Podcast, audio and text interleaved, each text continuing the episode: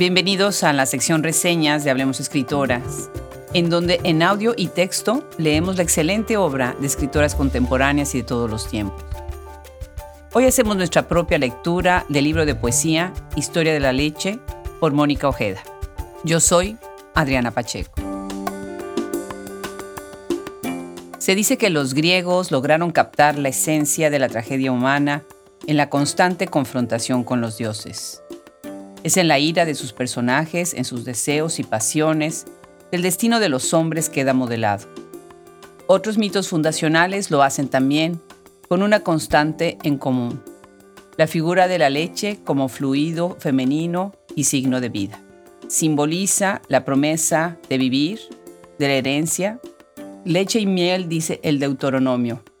En Rómulo y Remo, la leche de la loba alimenta y salva, proviene de quien tiene la facultad de procrear, sea animal o humana. A través del elixir de la leche todos somos hijos de una madre original. Pero cuando el niño crece y la leche ya no es necesaria, el Padre totémico y universal reclama al Hijo para hacerlo hombre. La hija no. Ella pertenece a la madre y con ella permanece para ser sumada a la genealogía femenina que ha de repetir el ciclo. Su destino está escrito, hasta que llega una que se revela, que mata lo impuesto, que mata al padre, a la madre, a su propia hermana. Mónica Ojeda, en su libro La historia de la leche, Candaya 2020, Ediciones Libros del Cardo 2020, nos enfrenta a la tragedia humana desde el origen mismo de la vida, en una larga tradición de muerte, en donde matar te hace hombre, dice, y donde la hija también mata, pero como un hombre respirando al revés. La profecía se cumple en el rito ceremonial de la muerte y el desmembramiento de la hermana. Sin embargo, concentrarse demasiado en esto, en el tema del fraticidio o en sus imágenes perturbadoras y llenas de violencia, es distraerse de otros aspectos del gran talento de la escritora ecuatoriana, siempre escribiendo con una acuciosa mirada del mundo y un profundo escrutinio de lo que nos habita y proviene de nuestros deseos. Sus obras llenas de erudición, intertextualidades, referencias y guiños abordan temas como la crueldad, la belleza de lo perverso, el miedo como emoción, la pulsión de la muerte, el daño que causa el deseo impuesto en otros cuerpos, el dolor como acto sensible. Esta riqueza temática y calidad estética son los que le han valido diversos premios, como ser reconocida una de las voces literarias más relevantes de Latinoamérica por el Life Festival Bogotá 39 en el 2017 y premiada con el Next Generation Prize del Prince Claus Fund en el 2019, entre muchos otros. Algunos de sus libros son La desfiguración Silva, Premio Alba, Narrativa 2014, Nefando, Candaya 2016 y Mandíbula, Candaya 2018 así como su poemario El siglo de las piedras, Rastro de la iguana 2015. En el caso de Historia de la leche, recurre a la poesía y a un asomo a la prosa. Libro telúrico dividido en cinco secciones, abre con un prólogo de Daniel Alcibar Belolio y cierra con un epílogo que lo concluye mediante cortas sentencias y aforismos. En el capítulo primero, Estudio inicial de la sangre, entra de lleno a lo que nos determina como seres violentos desde nuestro nacimiento y la imposición de una división a partir del género.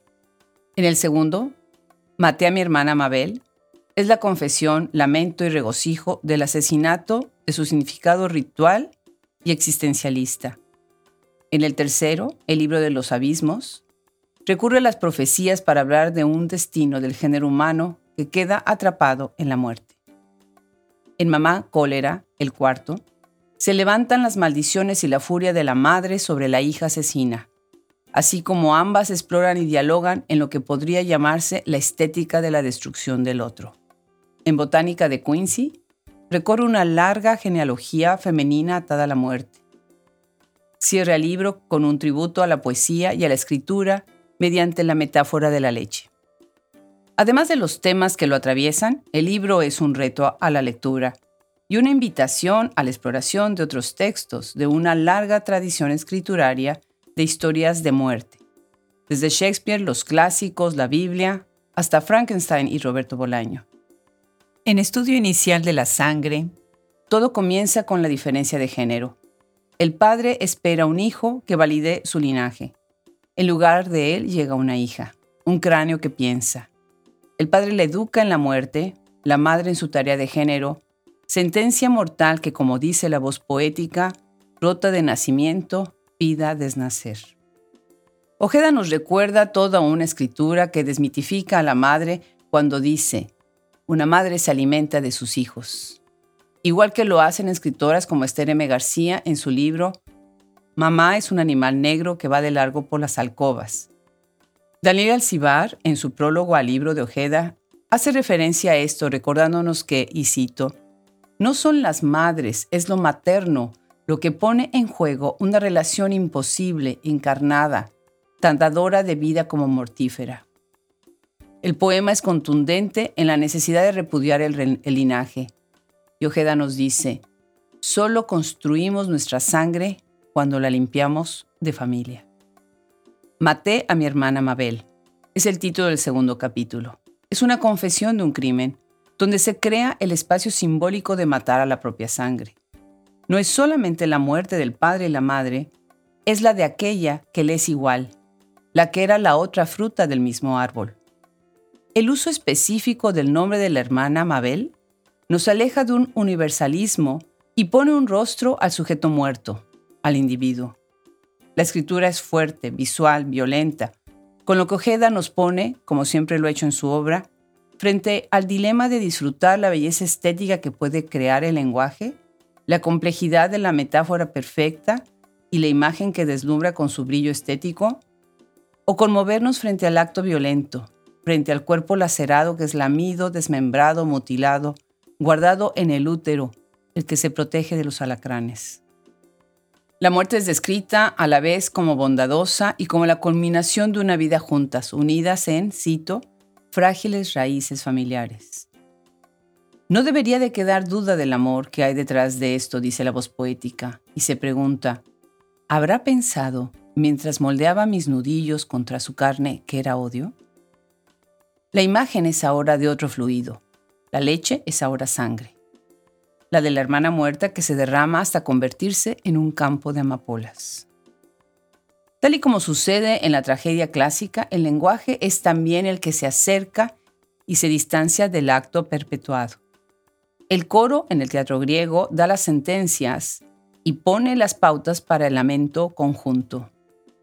En Ojeda, el acto de la muerte se transforma en el uso del verbo morirte, verbo intransitivo con el pronombre de objeto indirecto te, que crea una interpretación progresiva del acto de morir, a la vez que personal, y traslada la responsabilidad al otro de la muerte. Y dice, tuve que morirte, yo tenía que morirte para conocer el sentido de la justicia, para mirarte eterna para estudiar el interior de tu sombra blanca. Esta erudición la muestra también en On Sex Me Here, tomado de Lady Macbeth cuando ella, en un momento de desesperación ante las dudas de su esposo a matar y en su determinación férrea a ser reina, le pide a los dioses, On Sex Me Here, para que la liberen de su rol predeterminado de mujer. En el capítulo tercero, El libro de los abismos, y tal como sucede en otro de sus libros, Las voladoras, páginas de espuma 2020, el cráneo es amuleto y repositorio para los conjuros. Esto nos remite al cráneo de Yorick en Hamlet, y que Shakespeare utiliza como memento mori. En Historia de la leche, Ojeda toma a la calavera o cráneo como un oráculo, donde se dictan las profecías que han de cumplirse y si en Sísifo queda la humanidad encadenada a la repetición infinita, en Ojeda es la repetición como en un trance, la que dice una y otra vez el ciclo cráneo, poesía, muerte. Y dice, calavera de la poesía, toda poesía se libra de la cal de los poemas occipitales. La poesía es lo perfecto del muerto.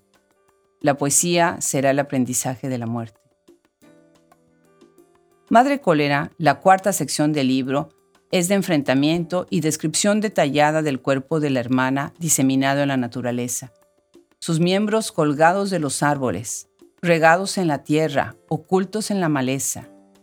Desmembrar un cuerpo en la tradición y religión es dejarlo sin la posibilidad de la vida después de la muerte. Muchas son las madres, las hijas y las hermanas que han tenido que ir a recoger los restos de sus muertos, gritando al cielo por haber tenido que hacerlo, como en Antígona González de Sara Uribe. En Ojeda, el desmembramiento es parte del ritual de la muerte. Es la muestra de amor, es hacerla trascender en las galaxias. Y dice, después de limpiar a tu niña con mi lengua, tomé su cuerpo ahogado de galaxias y lo desmembré, para regar su gloria cósmica sobre mi sombra. Este es también el capítulo en donde se hace la declaración de que madre e hija es una antonimia. Botánica de Quincy y sus epitafios alucinados dialogan con las secciones previas para rastrear esta larga historia de la leche que se convierte en una larga historia de la sangre. Es Ifiginia condenada por los caprichos y deseos de los dioses a morir a manos de su padre. Clitemnestra mata al padre de Ifigenia. Medea asesina por celos al amante y al hijo.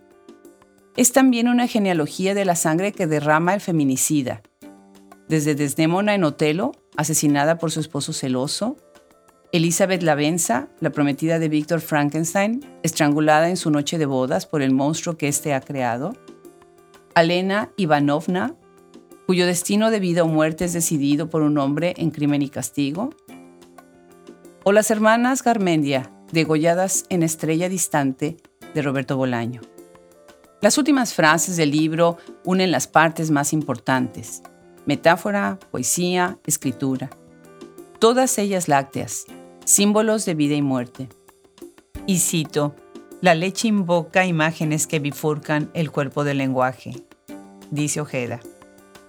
Así, Historia de la leche nos enfrenta una vez más a la erudición y a la riqueza del lenguaje. Nos forza a leerlo una y otra vez, descubriendo verso a verso su complejidad estética e intertextual al hablar de la profanación del amor filial y lo abyecto, de la terrible tragedia del ser humano. Si no lo han leído, ya va siendo tiempo de hacerlo.